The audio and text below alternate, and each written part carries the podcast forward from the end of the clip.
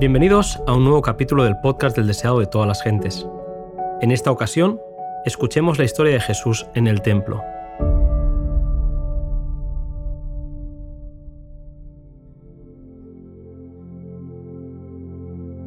Uniéndose a una de las grandes compañías que viajaban a Jerusalén, Jesús llegó hasta el templo. Allí, durante la semana de la Pascua, se congregaban grandes muchedumbres que venían de todas partes de Palestina, y aún de países lejanos. Los atrios del templo se llenaban de una multitud promiscua. Muchos no podían traer consigo los sacrificios que habían de ser ofrecidos en representación del gran sacrificio, y para su comodidad se compraban y vendían animales en el atrio exterior del templo. Todo tipo de personas se juntaban allí para cambiar sus monedas por el ciclo del templo y así poder pagar el medio ciclo como rescate de su persona. Dicho cambio de dinero daba oportunidad al fraude y la extorsión, y se había transformado en un vergonzoso tráfico que era fuente de renta para los sacerdotes. Los sacerdotes y gobernantes se enriquecían a expensas del pueblo al compartir las ganancias de los negociantes que vendían los animales del sacrificio a precios exorbitantes. La gente que había viajado desde lejos no quería volver a sus hogares sin cumplir el acto de devoción por el cual habían viajado, y se veían obligados a pagar esos precios. El ruido y la confusión del lugar convertían el templo en una ruidosa feria de ganado donde se podían oír las voces de los que regateaban, el ruido de las monedas, las voces de los que discutían y todo tipo de animales que llenaban el aire de confusión y ahogaban las oraciones de los que subían al templo para adorar. A pesar de lo estrictos que eran en el cumplimiento de las ceremonias, el amor al dinero había prevalecido y los judíos apenas se daban cuenta de cuán lejos se habían apartado del propósito original del servicio instituido por Dios en su lucha por obtener ganancias, se perdió de vista la santidad del lugar. La avaricia había endurecido los corazones de los sacerdotes y gobernantes, que buscaban sus propias ganancias en lugar de ser ejemplo de integridad y compasión. Faltos de simpatía y de amor rechazaban a los pobres, los enfermos y los moribundos, que acudían al templo buscando su favor. Sus sufrimientos no despertaban piedad en el corazón de los líderes religiosos. Mientras estaba en pie sobre las gradas del atrio del templo, Toda aquella escena fue presenciada por Jesús.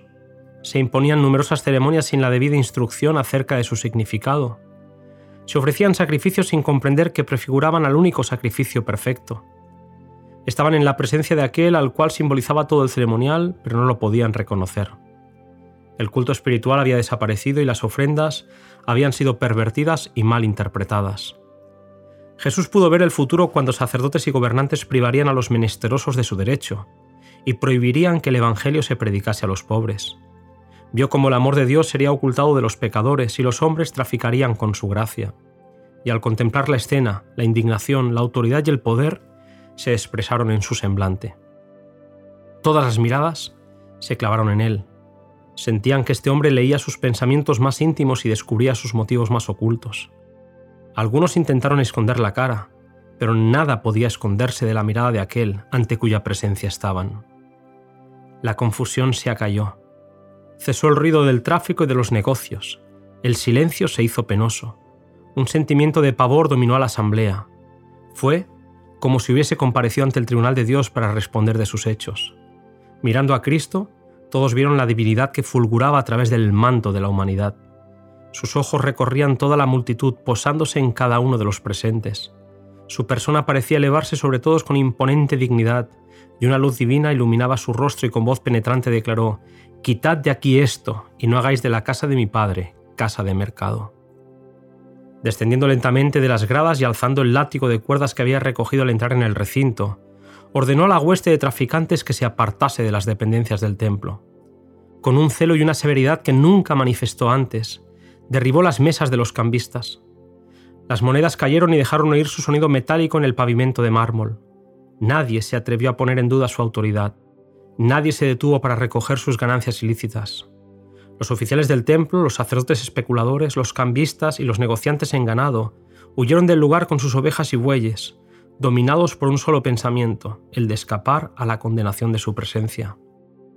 Los atrios quedaron libres de todo tráfico profano y sobre la escena de confusión descendió un profundo y solemne silencio. La presencia del Señor, que antiguamente santificara el monte, había hecho sagrado el templo levantado en su honor. En la purificación del templo Jesús nos muestra su misión. Había venido para purificar los corazones de los hombres que, ensombrecidos y contaminados por el pecado, no revelaban la gloria del ser divino que los creó. En Jerusalén, Cristo hablaba con la autoridad de un rey, y en su aspecto y en el tono de su voz había algo a lo cual no podían resistirse. Al oír la orden, los sacerdotes y príncipes se dieron cuenta como nunca antes de su verdadera situación de hipócritas y ladrones. Cuando la divinidad fulguró a través de la humanidad, no solo vieron indignación en el semblante de Cristo, se dieron cuenta del significado de sus palabras. Se sintieron como delante del trono del juez eterno, como oyendo su sentencia para este tiempo y la eternidad. Por el momento, quedaron convencidos de que Cristo era profeta y muchos creyeron que era el Mesías. Dominados por el terror, los sacerdotes y príncipes habían oído del atrio del templo, pero no quisieron arrepentirse. Por cuanto Cristo discernía sus pensamientos, le odiaban y resolvieron desafiarle acerca del poder por el cual los había echado y acerca de quién le había dado esa autoridad. Al volver al templo, encontraron una escena totalmente distinta. La gente se agolpaba en la presencia de Cristo con súplicas urgentes y lastimeras. El oído del maestro Galileo atendía a cada clamor y con preciosa compasión se inclinaba sobre los que sufrían. De boca de los que habían estado enfermos se elevaba la alabanza que llenaba el ambiente de aquel lugar. Poco a poco, los que habían oído comenzaron a volver. Entonces los sacerdotes y gobernantes fueron a preguntarle, ¿qué señal nos muestras de que haces esto? Ellos tenían en sus manos los rollos sagrados que describían la misión del Mesías, y habían visto la señal inequívoca de su poder que evidenciaba su carácter. Jesús, que leía sus pensamientos, les dijo, Destruid este templo, y en tres días lo levantaré. El sentido de estas palabras era doble. Jesús aludía no solamente a la destrucción del templo y del culto judaico, sino a su propia muerte, la destrucción del templo de su cuerpo.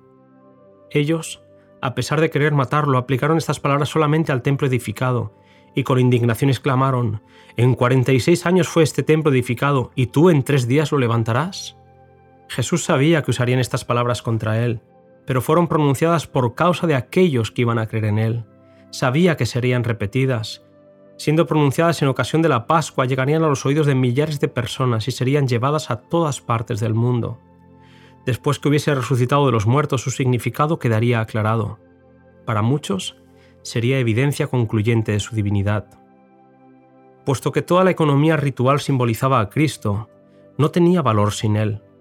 Cuando los judíos sellaron su decisión de rechazar a Cristo, entregándolo a la muerte, rechazaron todo lo que daba significado al templo y sus ceremonias. Su carácter sagrado desapareció. Quedó condenado a la destrucción. Desde ese día los sacrificios rituales y las ceremonias relacionadas con ellos dejaron de tener significado. Como la ofrenda de Caín, no expresaban fe en el Salvador. Al dar muerte a Cristo, los judíos destruyeron virtualmente su templo. Cuando Cristo fue crucificado, el velo interior del templo se rasgó en dos desde lo alto hasta lo bajo, indicando que el gran sacrificio final había sido hecho y que el sistema de los sacrificios rituales había terminado para siempre. Hasta aquí, querido amigo, el audio resumen de este capítulo. En el siguiente audio, Jesús tendrá un encuentro especial con Nicodemo.